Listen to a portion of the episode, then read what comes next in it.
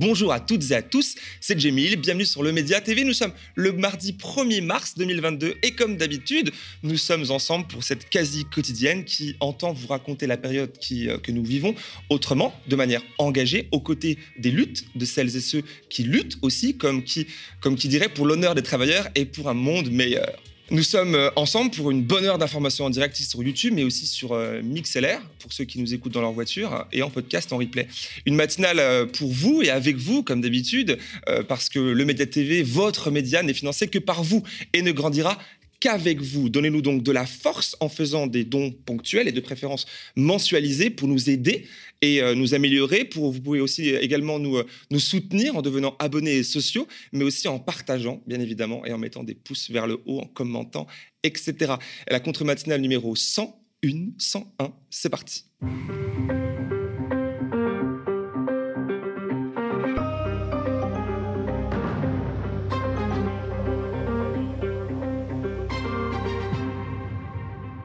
Aujourd'hui, pas de titrologie comme le veut la tradition, mais mieux, une sorte de mini-journal de guerre avec mon collègue et camarade Théophile Cuomo que j'accueille maintenant sur le plateau. Tu cours, t'es en forme? Euh, Non, euh, mais je sais faire T'aurais pu dire oui. bon, bah, salut, ça va? Salut Gémine. Comment tu vas? Ça va. Euh, jusqu'ici, tout va bien. En tout cas, on attend au mieux une inflation folle, au pire un hiver nucléaire, mais ça va, ça va. Euh, bon, bah, du coup, euh, avec toute cette nuit agitée, euh, toute cette matinale incroyablement qui arrive devant nous, qu'est-ce que, qu'est-ce que tu vas aborder comme sujet là? D'abord, la concurrence des propagandes et la propagande qui s'ignore, avec mmh. notamment le bannissement des médias RT et Sputnik de Meta, c'est-à-dire de Facebook et d'Instagram en attendant peut-être euh, la disparition totale de ces chaînes de télévision de notre paysage audiovisuel. Et ensuite, la question du règlement diplomatique de la crise actuelle et la remise en selle de l'Assemblée générale des Nations unies face à la paralysie du Conseil de sécurité des Nations unies en question. Alors, go, on y va. On commence par la concurrence euh, des propagandes. Alors oui, comme on le dit euh, généralement, euh, la première victime de la guerre, c'est la vérité. Et bien entendu, cela se vérifie en ce moment. Cela se vérifie en Russie, ce n'est pas surprenant, mais aussi sous nos cieux très très très démocratiques, alors que nous sommes aveuglés par notre bonne conscience et l'injonction de se sentir dans le camp du bien. bien sûr. Avant de parler de propagande, parlons de censure. Euh, depuis hier, la chaîne de télévision RT, qui s'appelait avant Russia Today, a été éjectée de Facebook et d'Instagram avant d'être bannie, on l'imagine, des autres canaux, notamment la Freebox, YouTube, etc. Et peut-être certains canaux satellitaires. Au commencement, il y a une annonce de Jean-Yves Le Drian. On l'écoute. Ce sont des, outils de diffusion de guerre qui euh, instrumentalisent, qui euh, déversent des, contre-vérité et qui sont en, soutien de l'agresseur. Donc il faut les interdire, bien évidemment. Mais il faut les interdire en européen. Et ça va être le cas dans les heures qui viennent. Et à Paris, il va y avoir une décision de... C'est une décision européenne qui s'appliquera dans toute l'Europe. À partir de quand? Dans les heures qui viennent. C'est-à-dire que ce soir, RT, la télévision... Je ne suis, pas avec un, un chronomètre. Dans les heures qui viennent.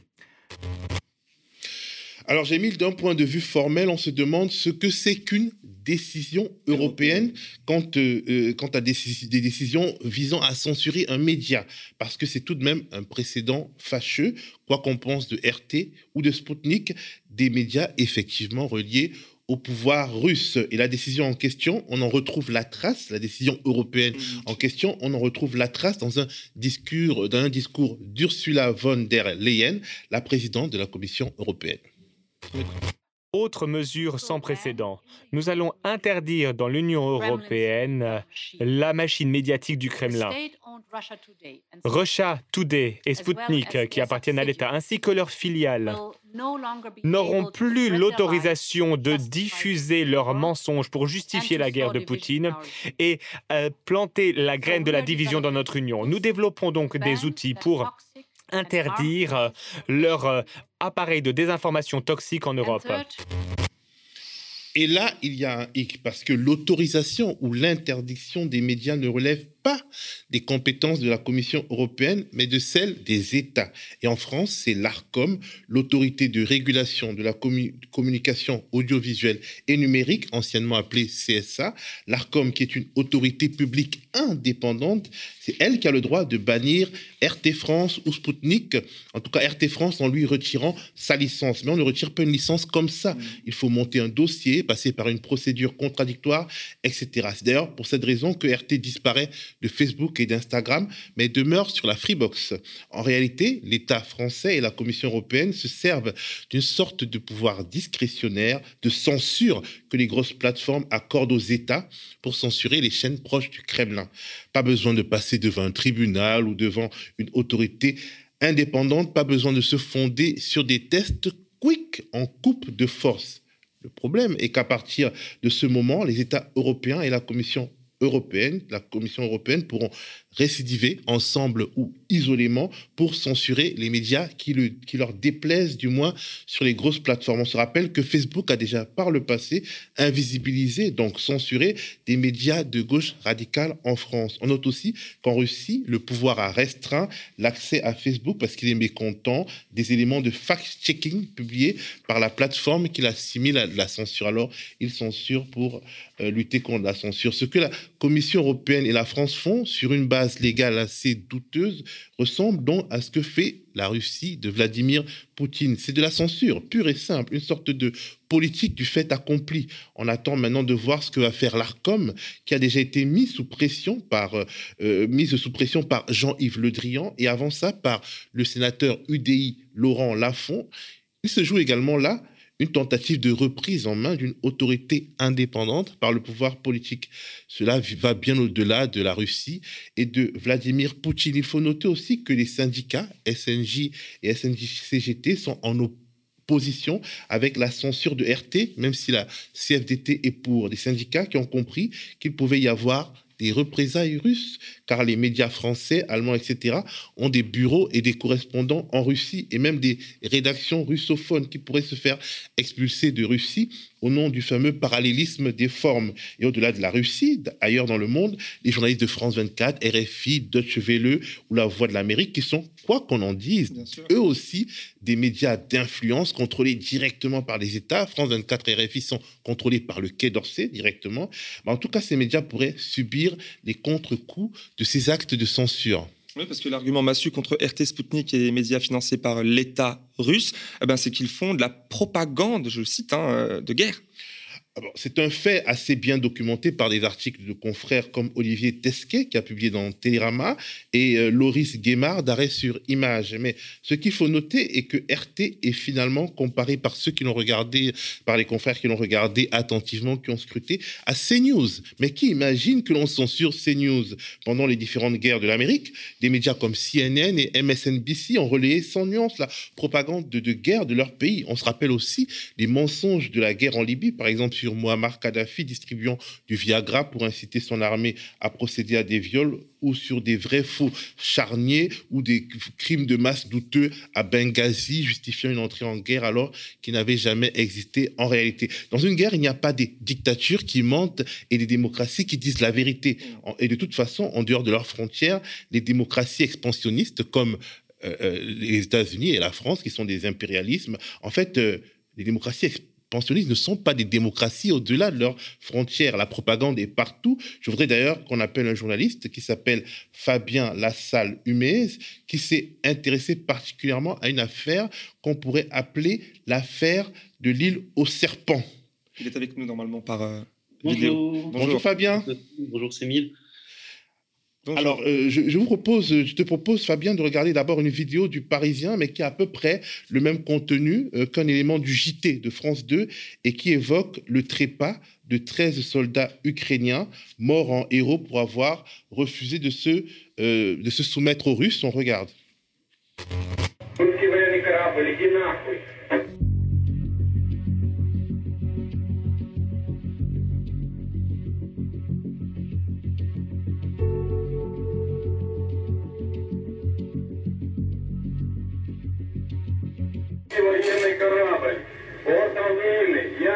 Русский военный корабль. Предлагаю сложить оружие и сдать. сдаться. По избежанию кровопролития и неоправданных жертв. В противном случае по вам будет нанесен бомбово-штурмовой удар. Змеиный остров. Я русский корабль. Повторяю. Предлагаю сложить оружие, сдаться, иначе по вам будет нанесен удар. Как поняли меня? Прием. Русский военный корабль, иди нахуй.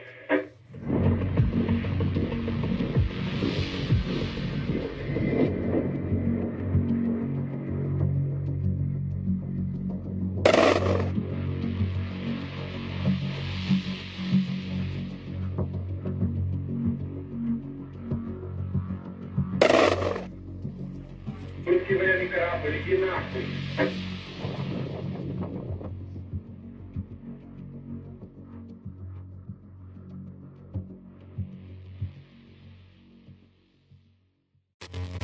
Alors, euh, Fabien, la narration contenue dans cette vidéo n'était pas tout à fait vraie. Est-ce que tu peux nous raconter comment cette histoire a commencé et où on en est aujourd'hui? Bon, en fait, moi, cette histoire, euh, je, je l'ai découverte comme tout le monde euh, au journal télé de, de France 2. Le, le- le- C'était jeudi dernier, donc au, au début de, ou vendredi dernier, au début de la guerre. Euh, donc, on a euh, 13 soldats ukrainiens qui se seraient, qui, qui auraient euh, résisté au, à, euh, à une offensive d'un navire russe euh, en leur disant va te faire foutre euh, et qui seraient morts en héros euh, sous, sous les bombardements du, du dit euh, navire russe en question. Et, euh, et donc, euh, la, la première réaction euh, qu'on a en, en- en voyant cette séquence, c'est d'abord euh, les, les soldats, euh, les soldats ukrainiens ont été euh, particulièrement héroïques, euh, et en même temps, euh, on ne peut pas s'empêcher de se dire, euh, salauds de Russes, euh, ils, ont, ils ont tué des soldats euh, sans défense, enfin, 13, euh, 13 soldats qui, face, à, face à un navire euh, avec euh, plusieurs centaines de soldats, c'est vraiment lâche. Et puis j'avais quand même un peu tiqué parce que euh, euh, c'est un, petit caillou, euh, l'île aux serpents, et euh, déjà tactiquement il n'y a pas, a pas un grand intérêt à, le bombarder pour, euh, pour le prendre. Euh, et ensuite, euh, j'imagine qu'il y, a- qu'il y a plein de, de soldats ukrainiens héroïques, mais globalement que que tous les soldats se sacrifient pour une bataille qui était de toute façon perdue d'avance, et pour euh, ce caillou avec une, importance stratégique assez limitée, ça, me paraissait assez étrange. Et euh, donc l'histoire, euh, l'histoire en est restée là. Et finalement, on a appris hier que les, les soldats ukrainiens se sont rendus et qui sont aujourd'hui prisonniers de, de l'armée russe. Et en fait, la plupart des, la quasi-totalité des, médias mainstream euh, ont, relaté sans aucune euh, précaution le, récit euh, de, l'armée ukrainienne. Donc, Ouest France a repris l'info telle quelle, Le Monde pareil, le Huffington Post a, signé un article qui s'appelle Les derniers instants de ces soldats et meuves, euh, avec une, vision de, de- enfin, vraiment l'idée de montrer l'héroïsme euh, de, de- des soldats ukrainiens en question. Il y a juste euh, le, le Figaro qui a repris euh, la version russe, qui, qui, qui, dès le début avait dit non, non, ces, ces soldats sont prisonniers. Ils avaient fait une petite, euh, un petit paragraphe pour relater aussi la, la version russe. Alors, Et, ce qui est fou, c'est que la quasi-totalité des médias français et plus largement occidentaux ra- racontaient une histoire fausse et que RT, la fameuse chaîne de propagande RT, s'en est tirée de manière plutôt honorable sur ce coup, en tout cas. Bah, c'est toute l'ironie de l'histoire, c'est que à part le Figaro qui, euh, qui a repris euh, quand même la, la, la version, euh, la version euh, russe, euh, l'ensemble des médias ont repris sans aucune précaution la, la version ukrainienne, euh, ne l'ont pas, euh, ne l'ont pas présenté au conditionnel euh, et ont établi ça comme si c'était un fait. Alors que RT France, euh, ils ont relaté les deux versions d'une façon qui était plutôt équilibrée. Donc la- le- l'article en, en question d'ailleurs s'appelle Que s'est-il passé sur l'île du Serpent? Russes et Ukrainiens livrent des versions différentes. Et en fait, euh, il s'avère que c'est RT France qui était le, le, le- le seul, le, seul, le seul média à, à vraiment avoir une, une version, euh, enfin, à être dans la vérité et à, et à, Disons, à mettre, à mettre en équilibre les deux versions avant que finalement la vérité soit sue de manière, de manière euh, indubitable. C'est ça? Tout à fait. Alors, moi, je ne reproche pas aux Ukrainiens de, de, de, faire de la propagande. Ils sont en guerre et c'est normal qu'ils utilisent euh, la, bataille de, l'information pour, pour à la fois euh, mobiliser leurs troupes, faire de ces soldats des héros et en faire des exemples auprès de, de, leur peuple, et en même temps pour passer, pour montrer aux yeux du monde que le, le peuple ukrainien est héroïque, etc. C'est tout à fait normal que les Ukrainiens fassent ça. Ce qui est beaucoup plus questionnable, c'est que les médias reprennent une, reprennent une information sans la vérifier, information qui s'est avérée fausse. Et quand on voit qu'aujourd'hui, c'est RT France qui est, banni euh, au terme, euh, enfin, au terme d'une procédure absolument euh, antidémocratique, en fait, ça répond à, à aucune, à, aucun, jugement. C'est pas, comme vous l'avez dit, l'ARCOM, anciennement le, CSA, qui a, décidé de, dissoudre la chaîne, de la censurer. En fait, c'est simplement YouTube, Facebook et, peut-être bientôt Twitter et les, et les, transmetteurs Internet qui coupent euh, de manière unilatérale une, une chaîne d'information. Et ça, c'est un précédent qui est très dangereux et qui peut se produire euh, pour, d'autres médias, y compris euh, celui sur lequel je suis en train de parler en ce moment même. Bah, on a en tout cas des raisons de s'inquiéter. Alors, pour l'instant, hier, dans la nuit, j'ai vu que RT demeurait sur YouTube, mais effectivement, ils ne sont plus sur Facebook, ils ne sont plus sur Instagram et euh, ils pourraient ne plus être sur la Freebox puisque ce sont les instructions données par Jean-Yves Le Drian en contradiction avec les règles françaises qui, bah, qui laissent cette prérogative à une autorité indépendante. Merci beaucoup, Fabien. Cédric O, qui est le secrétaire d'État au numérique, euh, a, fait une, a fait une réunion hier avec euh, les, les transmetteurs Internet, euh, Free, Orange, etc., pour, enfin, avec l'idée de, de, censurer tout simplement l'accès au, site d'information de, de, RT France. Donc là, on a une rédaction de, de, 100, de 100 journalistes qui peut être potentiellement mise au chômage. C'est des journalistes qui ont tous la carte de presse. Euh, qui carte de presse qui est attribuée par la, commission de la carte de presse, qui est une commission indépendante de, journalistes. Donc ça, pose euh, un, gros, gros problème euh, démocratique qu'on puisse censurer ainsi un média. Alors là, c'est au nom de la, propagande de guerre. et puis, ça crée un précédent qui pourra se reproduire. Merci beaucoup, Fabien, de, de, de, nous avoir raconté cette histoire.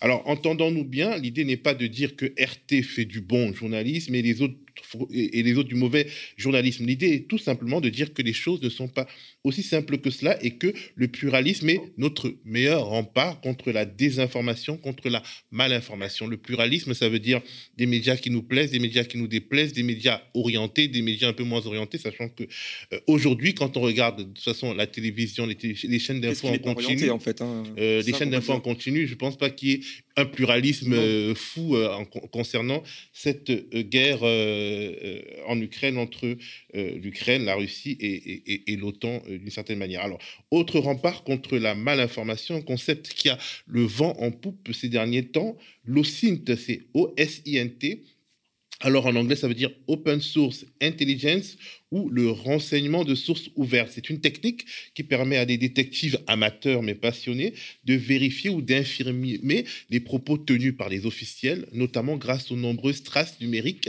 que laisse désormais tout événement et à un certain nombre de techniques assez euh, euh, sophistiquées mais finalement accessibles à, à n'importe qui qui est bien formé via son ordinateur. Exemple avec des frappes russes meurtrières dans la deuxième ville d'Ukraine.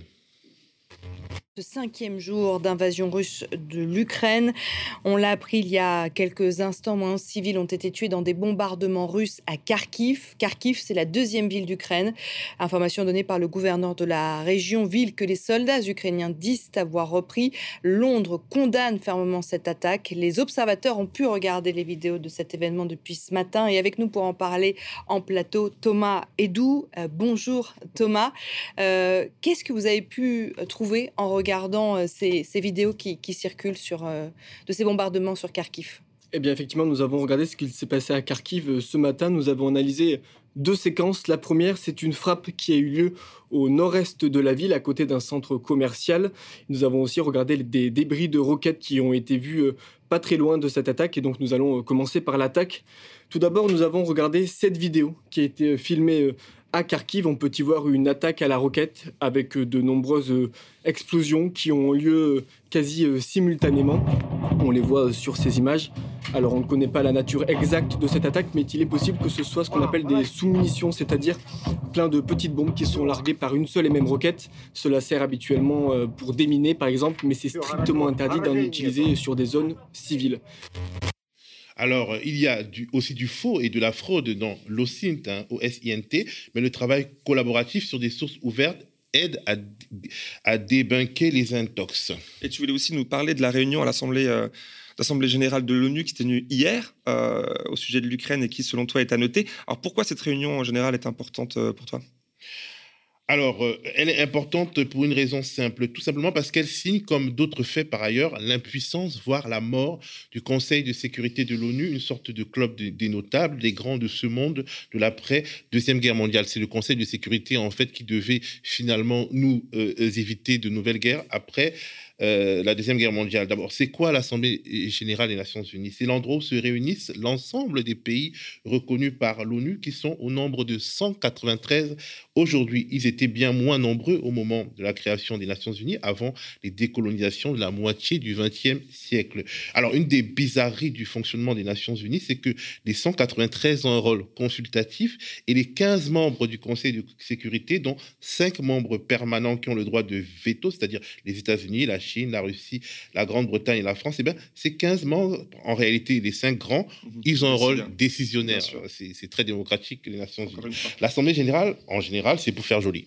Mais là, le Conseil de sécurité est plus bloqué que jamais, vu que la Russie a le droit de veto et s'en est servi pour empêcher qu'une résolution de, de, l'ONU soit, qu'un texte dénonçant l'invasion de l'Ukraine soit voté.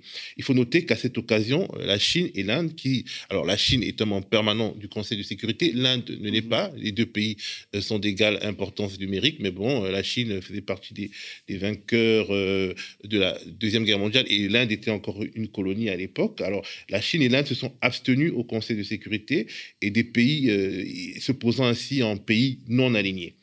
Les Occidentaux passent désormais par une assemblée générale qu'ils méprisent en général. On se rappelle que c'est cette assemblée générale qui prend depuis des décennies des résolutions non appliquées dans le cadre du conflit israélo-palestinien pour la simple raison que, en réalité, cette assemblée générale n'a aucune sorte de pouvoir contraignant.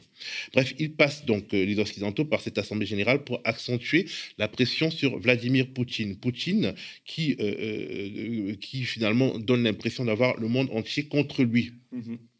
Alors, la situation actuelle fait que le monde tel qu'il est, les petits pays, les émergents aussi, surgissent dans la, discussion internationale. C'est une occasion de voir combien de pays se, se, dissocieront franchement de la Russie, combien s'abstiendront et combien prendront le risque de soutenir ouvertement Moscou. Là, le vote donc de l'Assemblée générale euh, des Nations Unies, c'est pour demain. On va suivre ça. Le texte de base de la résolution a déjà été édulcoré pour convaincre un maximum de pays de, de, s'associer à ça. Par exemple, les questions de remplacer le mot condamner, donc condamner la Russie, par déplorer dans les termes les plus forts. Eh bien, merci Théophile pour, euh, pour cette riche première partie d'émission. Hein, N'empêche que c'était quand même pas simple. Hein.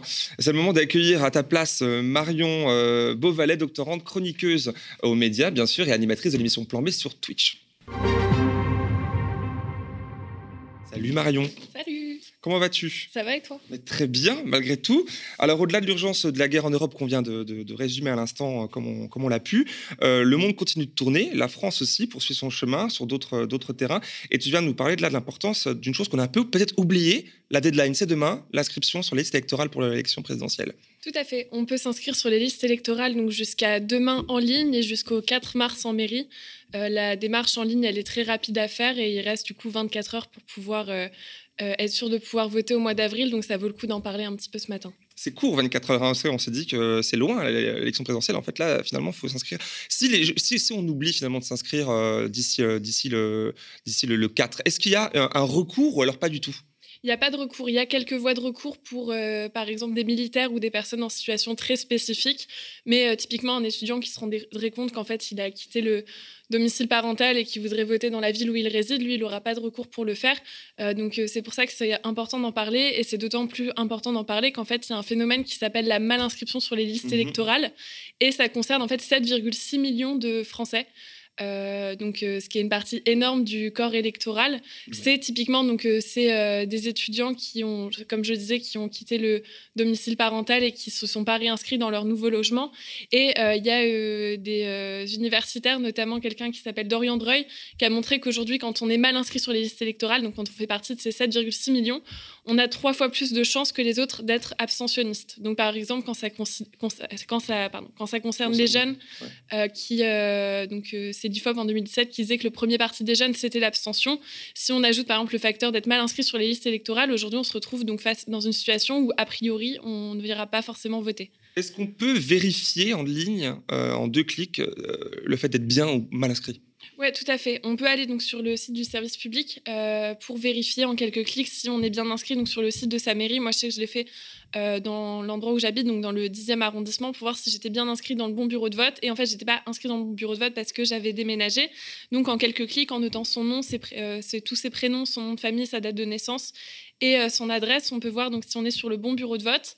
Et les euh, démarches à effectuer donc en ligne, elles sont assez faciles. Il faut aller sur le site du service public. Le site parfois bug, euh, donc faut peut-être pas s'y prendre trop tard demain, mais plutôt peut-être dès aujourd'hui pour être sûr de ne pas faire face à un, blocage qui serait davantage lié à Internet. On, inscrit donc son nom, son prénom, son adresse on doit fournir une pièce d'identité et un justificatif de domicile de moins de trois mois. Donc ça peut être typiquement une facture de box internet ou de, gaz ou d'électricité, que sais-je. Et une fois qu'on a envoyé ça, donc on valide notre démarche qui est très rapidement prise en compte. On mhm. reçoit euh, quand on est sûr que ce soit bien fait, un accusé de réception, donc disant que la mairie où on essaie de s'inscrire a bien pris en compte notre démarche. Et quelques jours plus tard, on va recevoir donc un, un mail qui nous dira qu'on sera bien inscrit sur les listes électorales. Et pour ce qui est de l'inscription en mairie, on a donc, comme tu l'as dit, deux jours de plus. Mm. Comment ça se passe pour le coup en mairie? C'est assez simple aussi ou alors c'est le contraire? Bah, c'est pareil, il faut aller euh, au guichet donc avec euh, les mêmes pièces. C'est la même chose, sauf qu'on est face euh, à un agent de la mairie. mais sinon, non, c'est exactement la même démarche. Ouais. D'accord. Alors bien, merci d'avoir rappelé toutes ces choses importantes. Hein. Il y a aussi un second point, euh, tu n'as pas qu'avec ça sous, euh, dans, dans, tes bagages, il y a une guerre qui est menée sur le elle, sur le vivant et par l'espèce humaine tout entière. C'est ce qu'on appelle euh, le rapport du GIEC. Il est sorti, enfin la seconde partie du sixième rapport du GIEC est sortie hier. quels sont les principaux points à retenir selon toi? Alors déjà, donc ce rapport du GIEC, c'est un rapport qui, qui, est annoncé depuis plusieurs mois. Euh, et ce qu'on voit hier, c'est qu'il bon, y a la guerre en Ukraine, bien sûr, qui occupe une grande partie de l'actualité, et c'est tout à fait normal. Mais c'est que ce rapport était prévu depuis plusieurs mois, et hier, en fait, il y a eu une couverture médiatique très très faible. Il y a eu des articles quand on regarde sur euh, le site du Monde, sur euh, France Info, il y, a, il y a des articles sur des sites en ligne, mais par exemple, hier, lors des, des JT, il y a eu très peu de reportages qui ont été faits sur le sujet, une couverture donc très très faible sur un rapport qui était pourtant prévu depuis plusieurs mois. Donc le rapport du GIEC, c'est un rapport là pour celui-ci, celui qui vient de sortir, c'est 270 scientifiques euh, de la planète entière qui ont donc euh, compilé 34 000 études. Euh, le document entier fait plus de 3400 pages et il y en a une version de 35 pages pour les personnes qui s'intéressent à ces questions-là, donc typiquement les journalistes, ceux qui font des politiques publiques, etc. et qui est donc assez facilement accessible en ligne. Et ce rapport, donc, il s'appelle Impact, adaptation et vulnérabilité. Et l'entête, l'idée, c'est un peu de dire que c'est un terrible avertissement qui nous est à toutes et tous donné. Euh, c'est un peu dommage qu'il y ait un terrible avertissement qui sorte et qu'il passe totalement sous les, sous les radars. Donc au niveau des principaux enseignements, euh, c'est que déjà, il y a 50% de la population qui subit en fait déjà les pertes de la catastrophe climatique en cours. Donc elle est déjà commencée et en fait elle a d'autant plus vite commencé qu'il y a des effets qui été prévus au départ comme allant arriver en 2100 qui sont déjà en cours actuellement. Euh, il y a 20 millions de personnes qui ont dû être déplacées à l'intérieur de leur pays euh, depuis 2008. Donc en fait, on a déjà des migrations qui sont en cours en lien avec ce changement climatique. Des capitales qui déménagent, on en a parlé, etc. Il y a des choses qui se passent. Tout à fait. Euh, et du coup, sur les principaux enseignements, aujourd'hui, on a 3,6 milliards de personnes autour de la planète qui vivent dans des zones qui sont dites vulnérables. Donc, c'est il y a quelque chose de très inégalitaire en fait sur ces situations. Donc, c'est en premier lieu l'Afrique, l'Asie actuellement qui sont très touchés et par ces territoires vulnérables.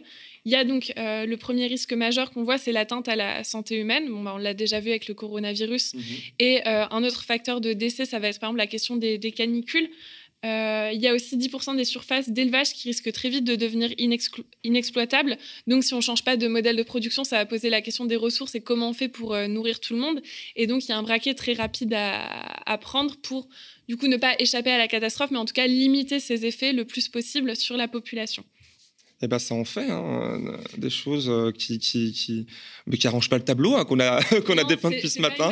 C'est joyeuse, mais... mais c'est des choses très importantes. Peut-être une dernière question, peut-être ton avis là-dessus. Euh, qu'est-ce qui explique, selon toi, mis à part la guerre et l'urgence de cette guerre, euh, l'absence, parce que c'est pas guerre en Ukraine ou pas, le rapport du GIEC, quand il sort, on n'en parle pas souvent dans les dans le JT souvent. Non, c'est vrai. J'ai l'impression qu'il y avait une sorte de, sorte de petite musique, en fait, de bruit de fond sur le rapport du GIEC qui était sorti en 2014, qui ressortait régulièrement dans les milieux de gauche sensibilisés aux questions écologistes. et donc, je pense que le rapport du GIEC, c'est quelque chose qui veut dire quelque chose dans la tête des gens, mais qui n'a pas forcément d'analyse très euh, précise et en tout cas qui donne accès au, plus grand nombre. Après, je pense que là, on est en période d'élection présidentielle, donc on pourrait se dire qu'il y a tout un tas de candidats. Je pense par exemple à Jean-Luc Mélenchon qui parle de planification écologique. Quand on voit depuis hier la France insoumise parle de ce rapport du GIEC qui vient de sortir, euh, donc euh, j'imagine que là, il y a plusieurs candidats qui auraient intérêt à s'en saisir et euh, du coup à déployer leur programme. Je pense qu'il y en a qui le, qui le font. Et peut-être un petit chiffre pour finir. Aujourd'hui, il y a 63 milliardaires français qui polluent plus que 50% de tous les Français. C'est un des chiffres qui est sorti dans le rapport hein. d'Oxfam. 63 êtres humains français qui polluent plus que la moitié du pays. Oui, tout à fait. Et parmi eux, du coup, on a par exemple Monsieur Muliez de Auchan qui a une empreinte carbone qui est 3 millions de fois plus forte qu'un Français moyen. Euh, donc, euh, je pense que à l'échelle du coup, avec la, question de l'inscription sur les listes électorales, euh, ce rapport il nous, il nous montre aussi un peu qui sont les, personnes qui devraient davantage faire des efforts et que le, peuple doit se saisir de la, question du coup de l'élection qui arrive au, mois d'avril pour peut-être changer la donne et pas subir tous les discours injustes de c'est euh, le plus grand nombre qui doit serrer la ceinture, et bien avoir en tête que non, c'est typiquement ces 63 milliardaires français qui doivent euh, avant tout faire les efforts. Bien sûr, il n'y a pas de fatalisme finalement, enfin pas toujours. quoi. En tout cas, merci Marion pour ces euh, précieux éclairages. C'est la fin de cette première partie d'émission dans laquelle tu vas participer. Dans la seconde partie, je recevrai sur ce plateau Brigitte Gauthier, porte-parole de 114. Mais avant, mais avant ça, un instant promo, Magnéto. Le Média TV, c'est de l'actualité, une contre-matinale quotidienne. Des entretiens d'actualité, des reportages, mais ce n'est pas que cela. Le Média TV, c'est aussi de l'enquête. Des enquêtes sur l'évasion fiscale, sur la France-Afrique et ses dérives, sur les violences policières. Nous avons réussi à nous procurer des images de vidéosurveillance que nous diffusons aujourd'hui en exclusivité. Ces images, nous les avons analysées en collaboration avec l'agence d'expertise indépendante Index. La BPI n'hésite pas à endosser le rôle de gestionnaire de fonds pour des investisseurs venus du Golfe. C'est ce qu'elle fait dans le cadre du projet Lac d'argent. Des dizaines de milliers de morts et un million de déplacés internes. Dans un pays qui compte à peine 4 millions d'habitants. C'est aussi le résultat d'un jeu macabre entre États étrangers, comme le Tchad, le puissant voisin, et son allié principal, la France, l'ancienne puissance coloniale. Quelques semaines avant l'élection présidentielle, alors que la machine à étouffer les vérités qui dérangent est en marche, nous avons décidé d'accélérer notre production d'enquêtes. Des enquêtes sur des figures politiques de premier plan. Des enquêtes qui se rapprocheront de plus en plus de la Macronie, des gouvernants et de ce qu'ils préféreraient cacher aux électeurs, surtout en ce moment. Pour finaliser ces enquêtes et lancer de nouveaux chantiers, nous avons besoin de votre soutien. Pour bien entendu payer les équipes qui travaillent et travailleront sur ces sujets. Mais aussi, malheureusement, pour provisionner les frais d'avocat, car nos adversaires ont des moyens et n'hésitent pas à recourir aux procédures Bayon. Plus votre mobilisation financière sera forte, plus nous aurons les moyens de nos ambitions, les moyens d'aller au-delà de ce que les puissants laissent transparaître à travers une communication bien rodée. Face à la grande offensive des pouvoirs et des oligarques contre le journalisme d'enquête, celui qui dérange et dévoile, imposons notre plan B citoyen, faisons vivre l'investigation sur le Média TV.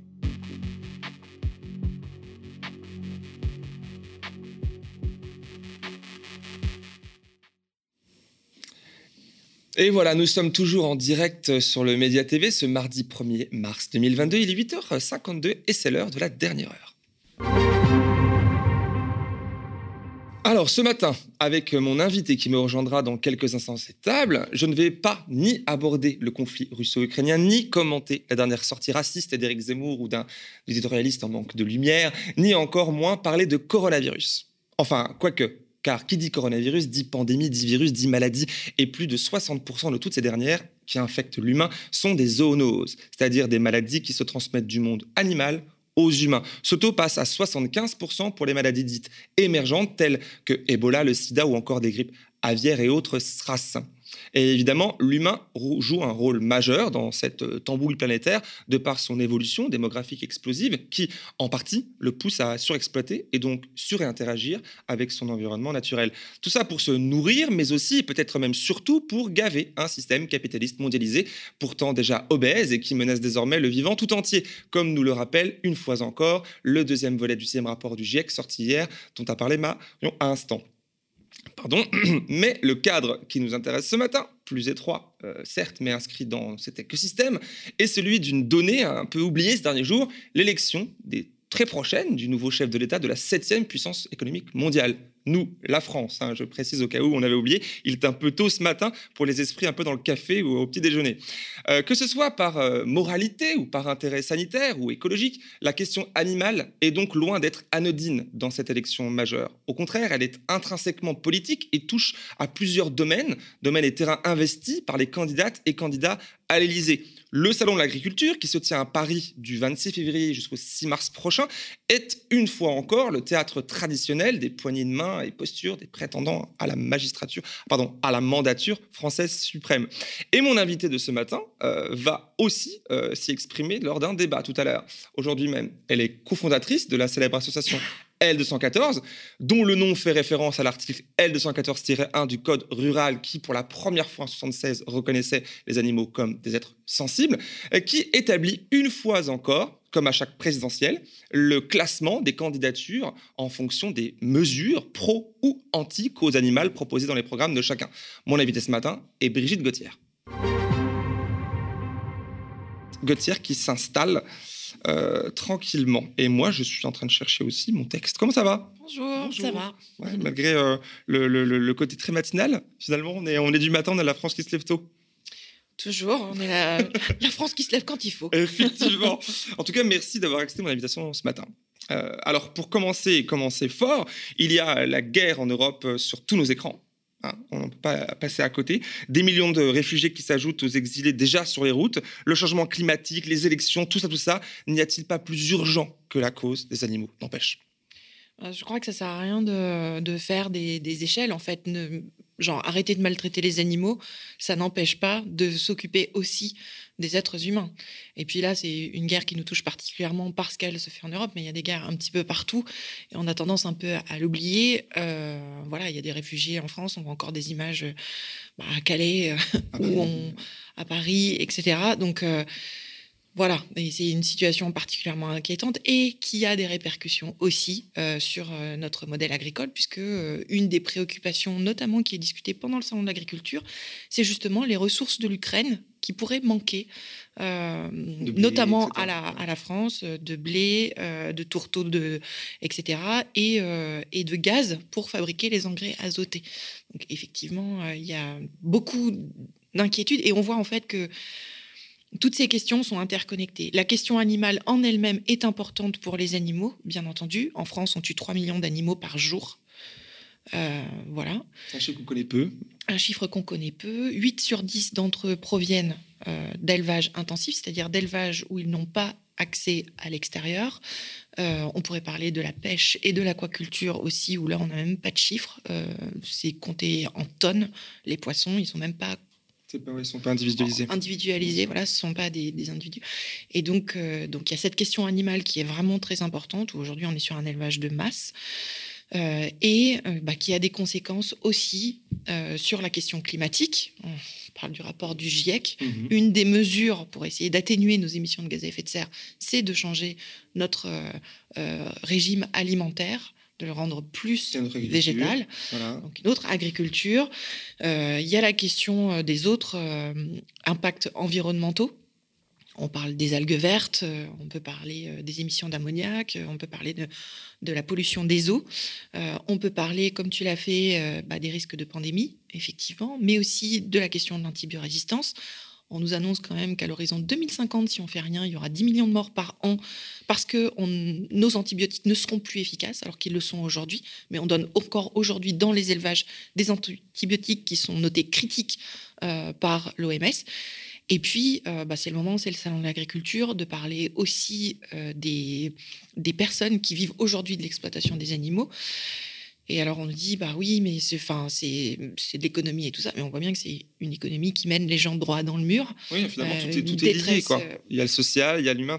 En tout cas, c'est... du coup, c'est un levier formidable, en fait, euh, notamment une mesure hyper simple, on sort de l'élevage intensif. Le pire du pire, en fait, qui est fait aux animaux. C'est largement partagé par les gens. D'ailleurs, j'ai un chiffre. Il y a 80% des Français, en 2017, qui jugeaient la cause animale importante, hein, en général, 4% de plus en 2022. Alors du coup, euh, la question qui, se pose, hein, comment à la fois, attention, comment à la fois expliquer ce taux si haut, qui traduit quelque part euh, une prise de conscience de l'opinion forte, et en même temps une offre politique en écho quasi inexistante. On le verra dans, dans le classement euh, de 114 après, deux ou trois candidatures sur la somme totale traitent vraiment la question animale. Comment on explique du coup cette asymétrie? Eh bien, c'est extrêmement bizarre parce qu'en plus, quand on plonge euh, dans, dans les sondages. Mhm. Donc, un sondage qui a été réalisé par l'IFOP pour 30 millions d'amis euh, le mois dernier disait que 85% des personnes interrogées se prononçaient contre l'élevage intensif, pour une interdiction de l'élevage intensif. C'est radical. C'est montré à 91% dans un sondage qui vient d'être diffusé par l'IFOP pour la Fondation Brigitte Bardot.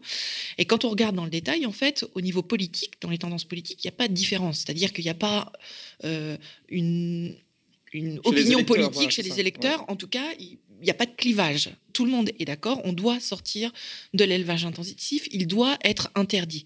Et pour autant, bah, comme tu le dis, au niveau des candidatures, dans peu de programmes, figurent des mesures qui disent oui, on va sortir de l'élevage intensif. Mais je vais même plus loin. Pour sortir de l'élevage intensif, il faut avoir aussi l'honnêteté de dire que ça va modifier ah, notre façon de consommer. Et Puisque c'est lié à tout le reste, il faudra, il y, a, une bifurcation totale à faire sur bah, beaucoup de choses. Pourquoi on a de l'élevage intensif? Parce qu'on a de l'élevage de masse, parce qu'on consomme énormément de produits d'origine animale, viande, lait, œufs et poissons. Et c'est pour ça qu'avec L214, on porte en mesure évidemment l'interdiction de l'élevage intensif, l'interdiction de la pêche industrielle pour éradiquer le pire finalement, et puis euh, une réduction de 50% en 5 ans de la consommation de viande, lait, œufs et poissons. Et ça, on attend que des candidates ou des candidats le portent avec force, osent le dire. Et, il y en euh, a, on, verra quelques exemples juste après. Il y en a, mais c'est peu, encore une et fois. Et puis, c'est pas, c'est pas beaucoup. Non, enfin, c'est pas énormément porté, et notamment devant les médias euh, qui, qui devant lesquels il faut amener cette question. Et on a vraiment un levier ultra puissant sur plein de domaines, sur la question climatique, euh, sur la question sanitaire, euh, sur la santé publique aussi. enfin, voilà. Si on parle encore euh, des pandémies, ça coûte 100 fois moins cher de prévenir que de guérir. C'est encore un des rapports qui est sorti. Alors, je rappelle que L214, enfin, je rappelle sans doute que c'est l'association dans ce domaine-là qui, ces dernières années, a le plus on a l'impression, œuvrer, tout au moins éveiller les consciences, plus travailler, enfin, une des plus sur la question animale et essayer de travailler surtout avec le monde politique. Euh, en, dehors de la prochaine échéance électorale qui, vient là, euh, quelles sont pour L114, pour vous et pour toi, les avancées notables, s'il y en a eu, durant ce quinquennat qui s'achève? Est-ce qu'il y en a eu? Quelles sont les, les, principales avancées? Et après, je pose la question du contraire, les principales déceptions. Euh, alors, euh, on va essayer de regarder un petit peu euh, de façon positive, puisque bah, l'actualité est quand même bien, bien triste ces temps-ci. alors, on a vu des avancées au niveau municipal, avec des municipalités qui sont engagées.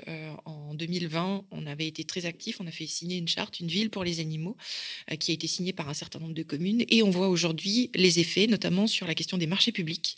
des marchés publics qui introduisent dans leur euh, cahier des charges la question du bien-être animal et donc qui refusent euh, les produits issus de l'élevage intensif, justement, ou de certaines conditions d'abattage. Les conditions d'abattage les pires, c'est-à-dire abattage sans étourdissement, abattage au dioxyde de carbone pour les cochons ou la suspension des oiseaux euh, avant même d'être étourdis, par exemple. Euh, ça peut être aussi, euh, dans certaines communes, une augmentation de la fréquence des menus végétariens qui sont proposés ou l'option végétarienne quotidienne qui est instaurée. Donc tout ça, ce sont des mesures extrêmement concrètes qui commencent à se mettre en œuvre. Mais qui sont localisées. Là, c'est pas du domaine de la législation nationale. Bah, c'est pas du domaine de la législation nationale. N'empêche que, on le sait, c'est aussi par les expériences de terrain qu'on peut amener le niveau national à se euh, déverrouiller un peu. Au niveau national, on a eu beaucoup de déclarations. Euh, voilà, le bien-être animal, c'est important, c'est une des priorités du ministère de l'Agriculture, mais finalement assez peu de mesures. Il y a eu quand même, il faut souligner, la fin du broyage des poussins dans la filière poule pondeuse. Mhm.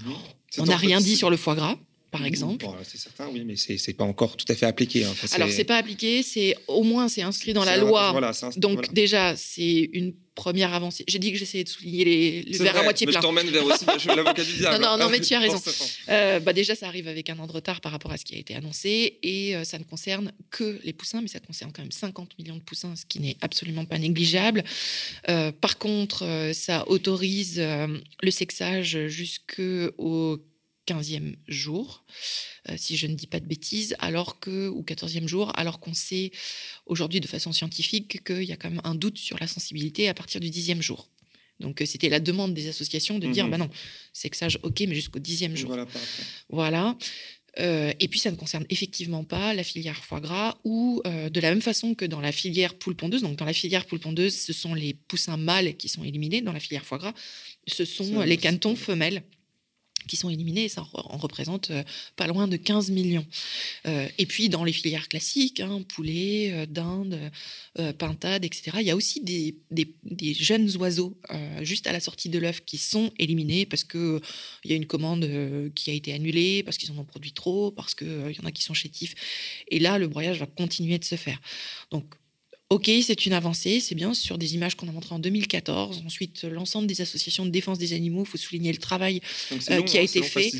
C'est long et fastidieux et ça ne résout pas le problème du modèle. Non, systémique. Euh, voilà, mhm. systémique. En 2017, Emmanuel Macron avait fait deux promesses le contrôle vidéo obligatoire dans les abattoirs, c'est toujours pas en place, c'est volontaire, euh, expérimental et puis la fin de la vente d'œufs de poules élevées en cage pour 2022 on n'y est pas non plus. Non, effectivement. Voilà. Par contre, les ONG, elles, elles ont travaillé, euh, dont L214, par exemple, sur la fin euh, de l'élevage en cage. On a obtenu l'engagement de plus de 150 entreprises aujourd'hui à ne plus utiliser ou à ne plus produire d'œufs de poules élevées en cage de batterie d'ici 2025. Et donc le chiffre, quand on a commencé en 2008 de 80% de poules en batterie, est descendu aujourd'hui à 36 et d'ici 2025, on espère bien être à zéro avec l'ensemble euh, des engagements. Ça fait partie des actions concrètes euh, qu'on peut mener pour les animaux. Donc voilà, il y a des, y a des, choses positives, mais, mais, ça ne change pas le modèle en lui-même où là, justement, il y a un levier très fort.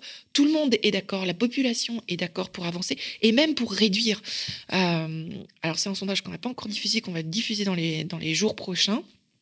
Euh, mais on a demandé aux gens s'ils seraient d'accord euh, que des actions politiques incitent, amènent la réduction de 50% en 5 ans de la consommation de viande et de poisson. Et on a 64% des gens qui répondent oui, ce qui est quand même massif. Et là aussi, on n'a pas de différence extrêmement notable. les gens demandent finalement des mesures contraignantes, politiques. Mais ils sont d'accord parce qu'ils se rendent bien compte justement de l'urgence. Alors effectivement, le rapport du GIEC fait pas beaucoup de bruit, mais quand même, ça commence à se diffuser. Bien sûr. Un autre truc inquiétant, par contre, c'est par exemple que euh, comme mesure pour euh, lutter contre les émissions de gaz à effet de serre, pour réduire nos émissions de gaz à effet de serre, quand on propose tout un tas de mesures, par exemple manger local, manger végétarien, manger végétalien, euh, prendre des vêtements, pas de vêtements neufs, etc., etc.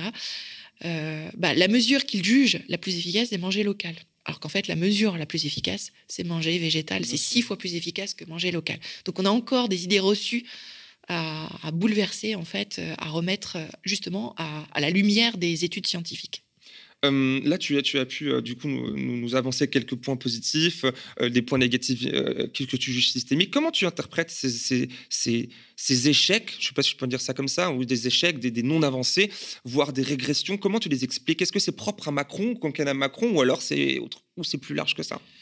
Je dirais que c'est plus large que ça. Hein. Enfin, voilà, la question animale, euh, si on regarde toutes les études d'opinion qui ont été faites depuis très longtemps, l'élevage en cage, il n'a jamais eu le vent en poupe. Euh, toujours, il y a eu une majorité de Françaises et de Français qui s'exprimaient euh, contre les conditions les pires pour les animaux. Et pour mmh. autant, bah, ça n'avance pas, ça n'avance guère.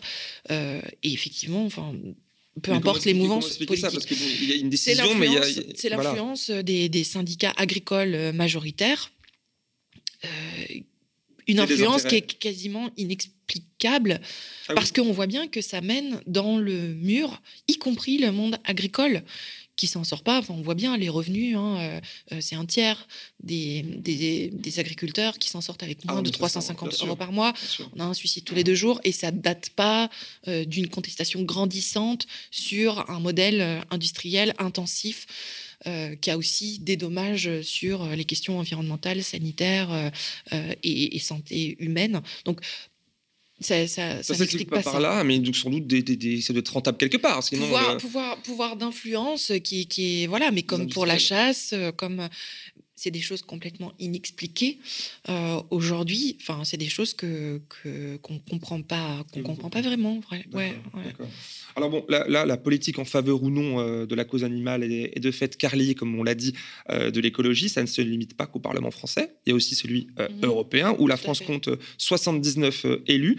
on voit à l'écran, du coup, deux illustrations. D'abord, bah, il y a Bastamac qui vient de publier un article qui fait focus sur sur les votes de ces, des groupes français présents. Et on note que l'extrême droite, de l'extrême droite jusqu'à la Macronie, censée être centriste, ça soutient fortement l'industrie agroalimentaire productiviste et polluante. Pourtant, dans des déclarations, hein, comme tu as dit tout à l'heure, des déclarations, il y en a, et des prises de position médiatiques, euh, de Macron à Le Pen, Le Pen qui adore les chats, par exemple, et donc les animaux, évidemment. Euh, personne ne se prive euh, de déballer son amour des animaux et, de la nature. Ils sont tous écolos.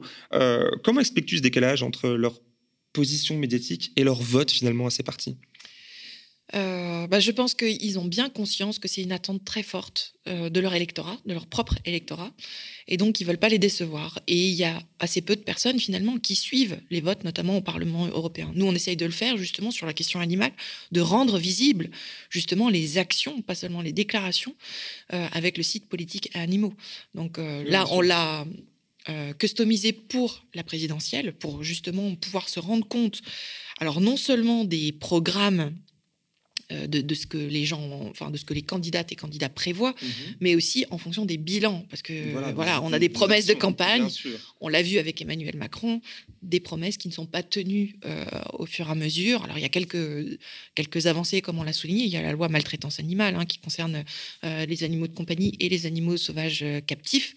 Mhm. voilà, c'est pas rien mais par rapport à l'ampleur de ce qu'il y aurait à faire, par rapport aux attentes, hein, la première mesure, celle la la plus plébiscitée, c'est vraiment la question de l'élevage intensif. et c'est là-dessus qu'on n'avance pas du tout, et même qu'on a régressé encore pendant ce quinquennat. Alors, comme je disais dans ma première question, pour, euh, revenir au cadre français et de la présidentielle qui arrive là, dans le classement que vous avez publié hein, euh, cette année, comme il y a cinq ans, euh, qui prend en compte 15 candidatures, d'ailleurs tu me diras pourquoi que 15, pourquoi pas les autres aussi, on voit que seulement trois candidats, enfin une candidate et deux candidats, dominent, voire écrasent tous les autres. Alors on a Hélène Touy du Parti animaliste évidemment, hein, que nous avons reçu sur ce plateau dimanche. Il y a aussi Jean-Luc Mélenchon de la France Insoumise et Yannick Jadot des Verts, qui qui d'ailleurs, lui, ce dernier perd une place euh, depuis 2017, où à l'époque, c'était euh, l'insoumis euh, Jean-Luc Mélenchon qui dominait le classement en 2017. Alors, simplement, comment, comment ce classement, rapidement, hein, vous l'avez construit, et pourquoi Pourquoi ce classement? Bah, Le classement, pour nous, c'est assez important pour donner une lecture rapide euh, voilà, pour euh, situer, euh, pour situer, parce que justement, les citoyennes et citoyens, bah, si on n'y regarde pas de près un petit peu sur la condition animale, même si on est intéressé, hein, enfin, tu rappelais les chiffres, hein, mhm. c'est plus de 80% des gens qui considèrent, 84. voilà, mhm. même 86 sur le dernier sondage, la cause animale importante, 57% qui disent que leur vote pourrait être influencé justement par les propositions sur la condition animale par les candidats. C'est quand même énorme et c'est 10 points de plus qu'il y a quelques mois, que septembre 2021. Donc on voit que c'est quand même une question qui intéresse beaucoup euh, les gens, à juste titre. Euh, mais effectivement, euh, voilà. Donc comme, comme je l'ai dit, ce classement, il s'appuie sur les bilans, il s'appuie sur les programmes, sur les déclarations et aussi très important sur l'engagement auprès des autres organisations de défense des animaux qui proposent des mesures, associations ONG, et aussi sur les prises de parole notamment devant les médias, comment ces candidates et ces candidats amènent la question animale, parce que ça nous semble important, comme malheureusement une grande majorité de médias ne relayent pas non plus, et puis on l'a encore vu sur le rapport du GIEC, euh, ces informations qui nous, nous semblent primordiales et qui sont primordiales de la vie euh, des, citoyennes et des citoyens, eh bien c'est aux candidates et aux candidats d'amener la question par eux-mêmes euh, de notre point de vue. Et donc ça compte dans cette notation le fait d'amener cette question-là. Oui, et d'où tu dis tout à l'heure qu'il n'y avait pas forcément de clivage chez les électeurs.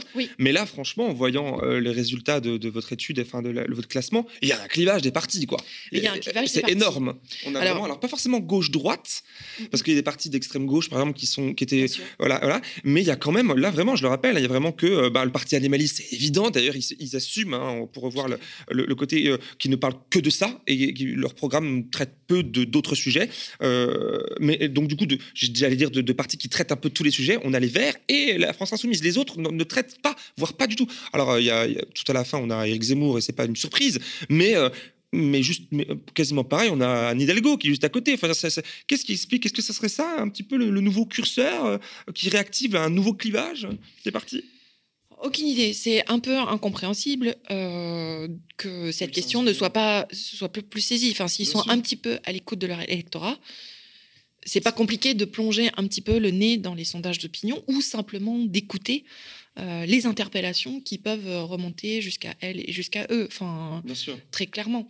Donc, euh, voilà, mais c'est justement, il faut, il faut euh, leur dire, prendre le mégaphone pour pouvoir leur permettre d'entendre cette demande des Françaises et des Français sur des questions qui sont très importantes. Enfin, tu disais, le parti animaliste, il s'occupe que de la question des animaux, mais n'empêche que les mesures euh, qui sont proposées pour la question animale mhm.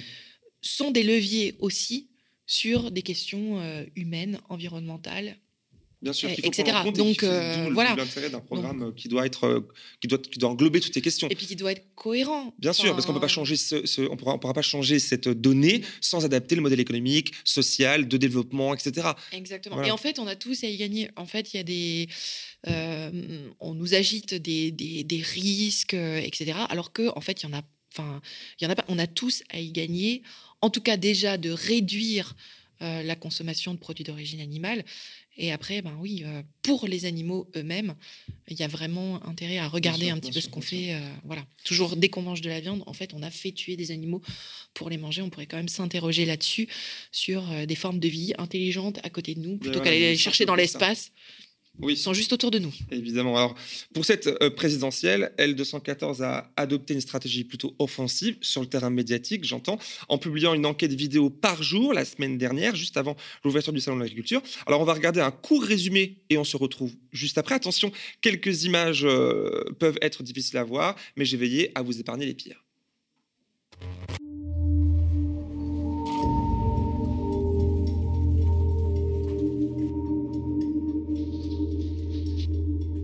Voit que euh, la densité de lapins par cage est, énorme. Le, consommateur qui achète le Gaulois, euh, il est complètement dans l'ignorance. Il ne sait pas du tout euh, qu'est-ce qu'il y a dans la barquette.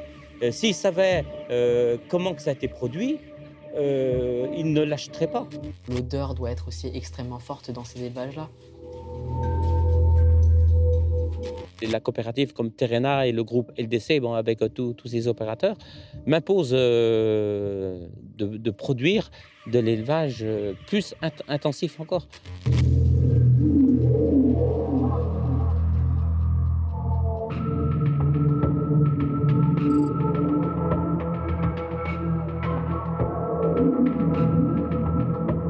Beaucoup d'éleveurs, surtout en intensif, sont en grande difficulté aujourd'hui. Nous, l'éleveur qu'on a rencontré pour Animal, il avait euh, gagné 350 euros par mois, il avait 200 000 euros de dettes euh, auprès de, sa coopérative et auprès des banques. Donc évidemment qu'il est obligé de créer une forme d'insensibilité, en plus de notre culture euh, qui nous fait croire que l'humain serait la seule espèce prodigieuse, intéressante, interdépendante, unique. Alors qu'en soit toutes les espèces sont uniques, prodigieuses et interdépendantes, c'est la définition même du vivant. Aujourd'hui, l'enjeu principal, c'est comment on conçoit nos relations avec le reste du monde vivant, qu'il soit humain ou non humain. Ça y est, j'ai 500 ppm. C'est ça l'élevage industriel en Bretagne. Merci.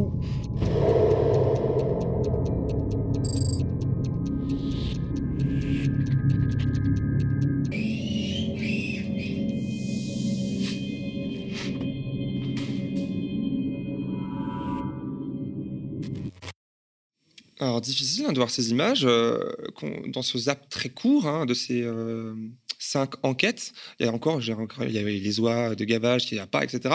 On peut, euh, on peut voir euh, ces euh, enquêtes très percutantes sur votre site internet. Alors, moi, ce qui m'a touché, c'est aussi à la fois cet éleveur de volailles qui témoigne en prenant des risques, j'imagine, sur lui, pour lui, ou encore ces images rares du littoral breton complètement souillé, mort, et du fait des rejets massifs des élevages de cochons intensifs, parce qu'on rappelle, je crois que c'est 9 sur 10 en France, 95% des cochons sont élevés dans des cages de manière intensive.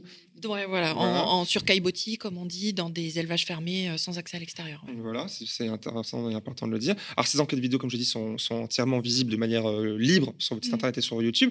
Alors, c'est la particularité des 114, de, de, ces reportages, ces images chocs rapportées de l'intérieur des usines, des enclos, des abattoirs, etc. Qu'est-ce que ces nouvelles images, en gros, euh, apportent en réalité en plus? Bah, ces images, alors déjà, c'est juste une toute petite fenêtre ouverte sur ce qui se passe. Hein, Voilà, mmh. c'est quelques minutes, alors que pour ces animaux, bah, c'est l'intégralité de leur vie qui se passe dans ces conditions-là. Euh, et ces images, bah, elles nous permettent de ne pas les oublier, en fait. Parce que quand il n'y a pas d'image, en fait, bah, il n'y a pas de sujet. Et c'est bien tout l'enjeu. D'ailleurs, euh, on avait euh, la cellule Déméter hein, qui était au-dessus de nos têtes. Donc, cette convention passée entre gendarmerie, ministère de l'Intérieur et deux syndicats agricoles majoritaires, la FNSEA et les jeunes agriculteurs, pour essayer d'intimider les lanceurs d'alerte. Parce que quand les images sortent, en fait, on est en face d'une réalité. on ne peut pas nier euh, ces images. Alors souvent on nous dit oui, c'est des montages et tout ça. Nous on attend toujours hein, les images euh, euh, qui sont montrées, comment c'est merveilleux à l'intérieur de ces élevages intensifs. ou dans les abattoirs, hein, montrer les abattages, comment les animaux vont au suicide et se jettent sur les couteaux. On n'a encore pas vu ça. Donc voilà, c'est très très important de, bah, de, montrer, que ça existe, que c'est ici, maintenant, aujourd'hui, que les conséquences, elles sont, elles sont là. Là, on parle des algues vertes aussi, on parle de l'antibiorésistance, on parle des, des rémunérations, conditions de travail, de, de l'esclavage, comme dit cet éleveur de, de, poulet. Euh, voilà, c'est très, très important de montrer tous ces aspects-là. Et quelle est la, stratégie, euh, cette fois peut-être, ou la même, ou une nouvelle, engagée par l'association pour faire gagner la cause animale en avril? Quelle est la stratégie? Euh, bah, la stratégie, c'est justement d'essayer de, faire parler. Donc là, on a montré ces, enquêtes avant le Salon de l'agriculture, puisqu'on sait que pendant le Salon de l'agriculture, c'est là où vont se tendre peut-être euh, plus facilement les micros pour demander quelles vont être les mesures portée sur la question agricole et alimentaire. Donc c'était important pour nous de prendre la parole avant, puisque pendant le Salon de l'agriculture, beaucoup de médias sont sous partenariat avec le Salon de l'agriculture. Et ah, donc du coup, euh, bah, voilà, pour traiter la question, c'est un petit peu plus compliqué. Euh, donc euh, on l'a fait en amont, de façon justement euh, à provoquer les débats avec euh, pas seulement la vision portée justement par les syndicats agricoles majoritaires, mhm. mais aussi montrer qu'il y a d'autres voies qui s'élèvent et d'autres chemins qui sont possibles pour euh, l'agriculture en France. Alors c'est intéressant que ce soit des, des, médias en partenariat avec le salon d'agriculture. J'ai une question à, te poser. Alors en effet, le, cheval de bataille hein, de 214, c'est la voie médiatique. Pas que, mais en tout cas, ça en fait partie. Comme tu l'as dit, et c'est très juste euh, parce que sur tous les autres sujets, hein, quand euh, c'est pas médiatique, ça n'existe pas. Ça n'existe pas. Une guerre euh, au bout du monde n'est pas médiatique. Elle n'existe pas pour nous, nos yeux à Voilà, bon, c'est la même chose pour les, abattoirs. Mi-février, le journaliste Loris Guémard publiait sur un article sur Arrêt sur Image qui a la volonté de dénoncer des médias et des journalistes qui, je cite, relaient un peu trop complaisamment les enquêtes de 214 au point de devenir partie intégrante de ces plans de communication. Fin de citation. Dans le viseur Libération, Paris Match, Charlie Hebdo ainsi que le journaliste Hugo Clément, entre autres, qui sont accusés par Laurie Guémard de trop copiner avec vous. Euh, oui, alors elle est étonnante cette enquête. En fait, euh, quand on lit l'article, ce qui reproche, c'est euh, bah, d'avoir envoyé des embargos ou d'avoir négocié des exclusivités ce que font, euh, bah, enfin ce que fait tout le monde, euh, c'est juste euh, ce qui se passe avec les journalistes ou que des journalistes nous aient demandé des, citations ou qui nous renvoient ce qu'ils ont noté de citations pour noter du factuel. Ils ne relèvent d'ailleurs pas dans leurs articles d'erreurs factuelles ou de distorsion de la réalité. À aucun moment il ne le dit. il dit que bah, Hugo Clément est engagé sur la question animale. Voilà un scoop auquel on ne s'attendait absolument pas. bien sûr qu'il est engagé et il le revendique sur les questions, sur la question animale, mais aussi sur la question de l'écologie. Enfin, il a quand même été dans les initiateurs du référendum pour les animaux. Mmh euh, donc euh, voilà. Et puis après, bah oui, ce sont des êtres humains et euh, au contraire, nous effectivement, on remercie ces journalistes qui souvent ont été dans les journalistes qui nous ont justement challengés sur nos sources, sur les preuves qu'on avait de ce qu'on avançait et tout ça. Et bah, effectivement, enfin, bah, voilà, des êtres humains peuvent avoir. Euh, euh, voilà. Après, ce qu'il faut regarder, c'est effectivement, est-ce que euh, du coup ils ont un parti pris ou est-ce qu'ils relayent de façon factuelle les informations? Voilà, ok, on comprend, on comprend. Euh, revenons à nos moutons maintenant, si je puis dire. Euh, voilà, avec l'instant de l'agriculture, euh, pour terminer, où, où aiment défiler. Hein, on l'a vu, les candidats à, à l'Élysée, sauf une fois encore, Mélenchon, je crois, cette année, n'y est pas, et d'autres personnes aussi, mais dans, dans les gros candidats, c'est lui. salon souvent dénoncé par les militants écolos comme le haut lieu du lobbying industriel, des prochasses et fermes usines. Est-ce que c'est aussi ton avis? Euh, oui, oui, oui, parce que c'est une, c'est une image complètement idyllique. Alors on peut y voir euh, un avantage au milieu de tous les inconvénients, c'est qu'effectivement, on va, enfin, pour euh, bah, le public qui vient, ils vont à la rencontre d'individus. Et pour certains, ça déclenche justement le mécanisme. alors, soit ils se maintiennent dans la dissonance cognitive, soit au contraire, ça fait sauter des verrous. ça a été le cas, par exemple, pour Guillaume Meurice. Ah Guillaume Meurice, c'est au Salon de l'Agriculture sur euh, une réponse euh, d'une enfant qui, qui, lui a dit, euh, enfin, qui, qui, lui a montré sa propre dissonance cognitive, en fait, avec bah, une attention toute particulière pour les animaux. Puis hop, on traverse l'allée. Et puis, on a bah, la viande qui est étalée, etc. Au stand Charal, vous n'avez pas la proposition de, ou les images de qu'est-ce qui se passe à l'intérieur des abattoirs.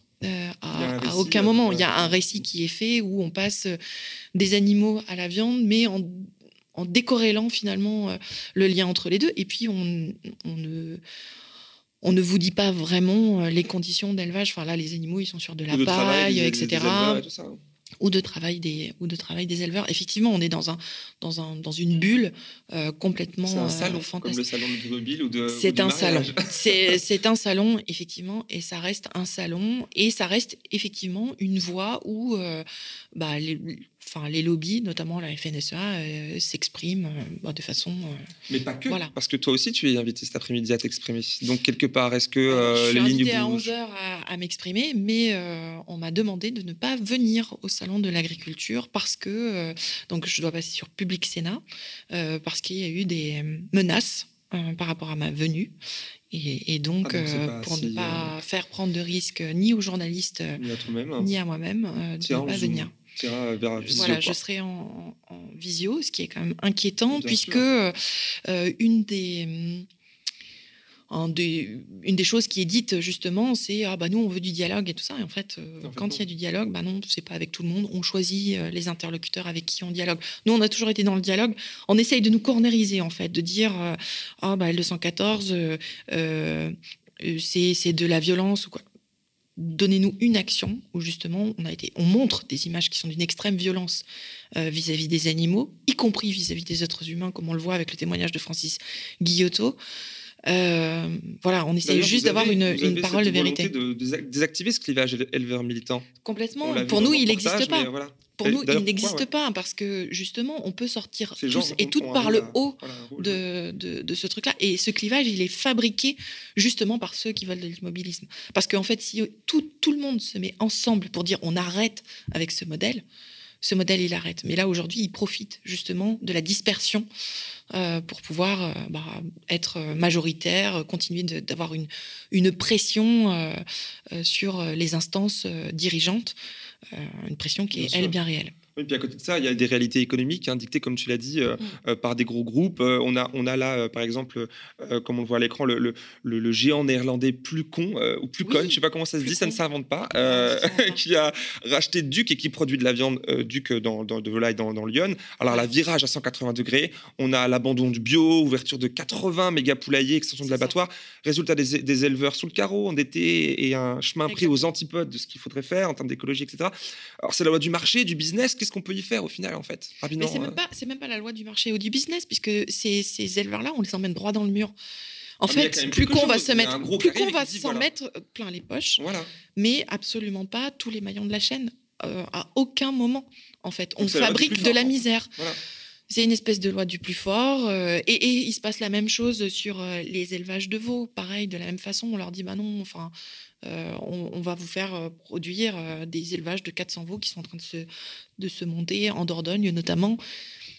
mais c'est exactement ça. Mais justement, c'est là où il faut pouvoir se mettre ensemble et résister. Et nous, on a pas mal de, de procès qui sont en cours. On a un site qui s'appelle Stop à l'élevage intensif où justement on vient en aide au collectif, euh, on montre ce qu'on peut faire mhm. quand il y a un projet, comment on peut résister à ces projets euh, d'élevage intensif. Euh, voilà, enfin la mobilisation citoyenne, elle est vraiment super importante. On a déjà mis en échec plusieurs projets. L'élevage des mille vaches, c'est un bon exemple. on n'a pas réussi à l'empêcher de sortir de terre, mais aujourd'hui il est terminé. Et ça, c'est plutôt une bonne nouvelle. Ça veut dire qu'en se mobilisant, euh, toutes et tous ensemble, même si on n'a pas la même vision du futur, il me semble qu'on a une vision quand même contre l'élevage intensif qui existe et, du coup on devrait pouvoir unir nos forces au moins pour arriver à ce résultat-là. Mais ça vaut, enfin, ça veut dire être honnête. La mobilisation sur, euh, sur le terrain, dans les urnes, pour que la, loi finalement. Hein, dans, je me souviens pour, pour finir notre entretien, dans une interview que tu avais accordée à ma chaîne YouTube l'année dernière, dans le cadre, je ne sais pas si tu te souviens, d'un rapport parlementaire qui menaçait euh, mmh. frontalement les, les militants écolos et animalistes, tu me disais qu'il fallait composer avec le politique, qui se réapproprier le politique pour inscrire dans la loi les changements euh, de sociétaux que, que vous portez. Euh, est-ce qu'on peut là parler, euh, j'ai deux questions, hein, de, de, de contre-lobbying quelque part pour pouvoir euh, faire avancer euh, dans la, de la direction que la, majorité des gens veulent, veulent avancer. Et puis euh, pourquoi, pourquoi pour L214, pour toi, l'état de droit, la loi est une cible si importante finalement, même si je connais un peu la réponse, mais c'est important de le dire. Bah, oui, tu parles de lobbying citoyen, en fait, mhm. que la voix citoyenne soit entendue. Quand on a 9 Français sur 10 qui sont contre l'élevage intensif, il y a quand même un défaut de démocratie, le fait qu'on on n'y arrive pas aujourd'hui. Au contraire, euh, on continue, comme tu le dis, pour le groupe plus con, d'augmenter de, la part euh, d'élevage intensif. Donc c'est juste pas normal. Euh, et la deuxième partie de ta question, j'ai déjà L'état de droit. L'état de droit. La loi. Alors, euh, avec L214, on est très très large, c'est-à-dire qu'on va s'adresser au grand public parce que pour nous, il nous semble que d'être informé, c'est déjà justement se donner les clés pour agir. Et tous nos sites, y compris politiques animaux, on a des outils d'interpellation dessus. C'est très important pour nous que justement chacune et chacun puisse se saisir, dans le sens où il l'entend, euh, de ces, de ces outils-là. On a notre action vers les entreprises. Euh, voilà, comme on, comme on l'a dit sur l'élevage des poules pondeuses, mais en ce moment, on a aussi des campagnes sur les élevages de poulets, euh, notamment vers Burger King et vers LDC, qui est un, enfin, qui est le un des plus gros groupes euh, volaillers français et européens. LDC, c'est le Gaulois, c'est Maître Coq, etc. Et puis, effectivement, le politique qui, lui, verrouille. La régie. régie, pose les limites de ce qu'on peut faire endurer aux animaux. Et aujourd'hui, malheureusement, on peut faire euh, endurer beaucoup, beaucoup de choses euh, aux animaux et euh, aux animaux humains aussi. Oui, c'est vrai, aux animaux humains. Eh bien, merci Brigitte Gauthier d'avoir accepté mon invitation ce matin. Ça fait plaisir. Merci avec plaisir. alors, je rappelle que tu es cofondatrice et porte-parole de l'association animaliste L214 qui propose entre autres actuellement son classement des candidats et candidates à la présidentielle en fonction de leur programme en faveur ou non de la cause animale. Tous les liens en description. Alors je rappelle aussi euh, que si euh, vous comptiez participer au scrutin d'avril qui euh, viendra élire le nouveau ou le, nouveau chef d'État ou la nouvelle chef d'État français, vous avez jusqu'au 2 mars, hein, demain, pour vous inscrire sur l'électoral via Internet et jusqu'au 4 mars mairie. Alors, via un lien qu'on vous communiquera sous la vidéo, en quelques clics simples, vous pouvez vérifier si vous êtes euh, bien inscrit ou pas. Ce serait dommage de quand même priver de ce droit, comme on l'a souligné à l'instant, euh, de vote. Voilà, c'est la fin de ce 101e numéro de la contre-matinale du média. Merci d'avoir suivi en direct ou en replay. Direct comme replay disponible à la fois en vidéo ou en audio. Euh, en audio seulement sur MixLR et toutes les plateformes habituelles de, de podcast. Et on ne vous le répétera jamais assez, un média libre, d'autant plus audiovisuel, comme le nôtre, eh ben ça coûte cher, ça coûte très cher. C'est pour cela qu'on euh, a besoin de vous euh, activement pour nous soutenir, que ce soit en partageant les liens de nos émissions, de nos programmes, en les likant, en déposant vos commentaires, etc. Ou encore, plus encore, en faisant un don ponctuel ou mensuel des 5 euros sur le mediatv.fr slash soutien. En deux clics, vous faites partie de la team qui porte haut et fort le premier média audiovisuel indépendant et engagé de France. Ça en jette quand même quelque part. Alors on a besoin de vous. Euh, de vos soutiens pour continuer. Les temps sont durs et rudes pour nous toutes et tous, mais il faut garder la tête haute et poursuivre notre travail indépendant afin de garder le cap sur les valeurs de liberté, démocratie que nous euh, chérissons. Quant à moi, je vous remercie pour votre confiance et votre bienveillance. Rendez-vous très bientôt ici et ailleurs pour la suite et bonne journée.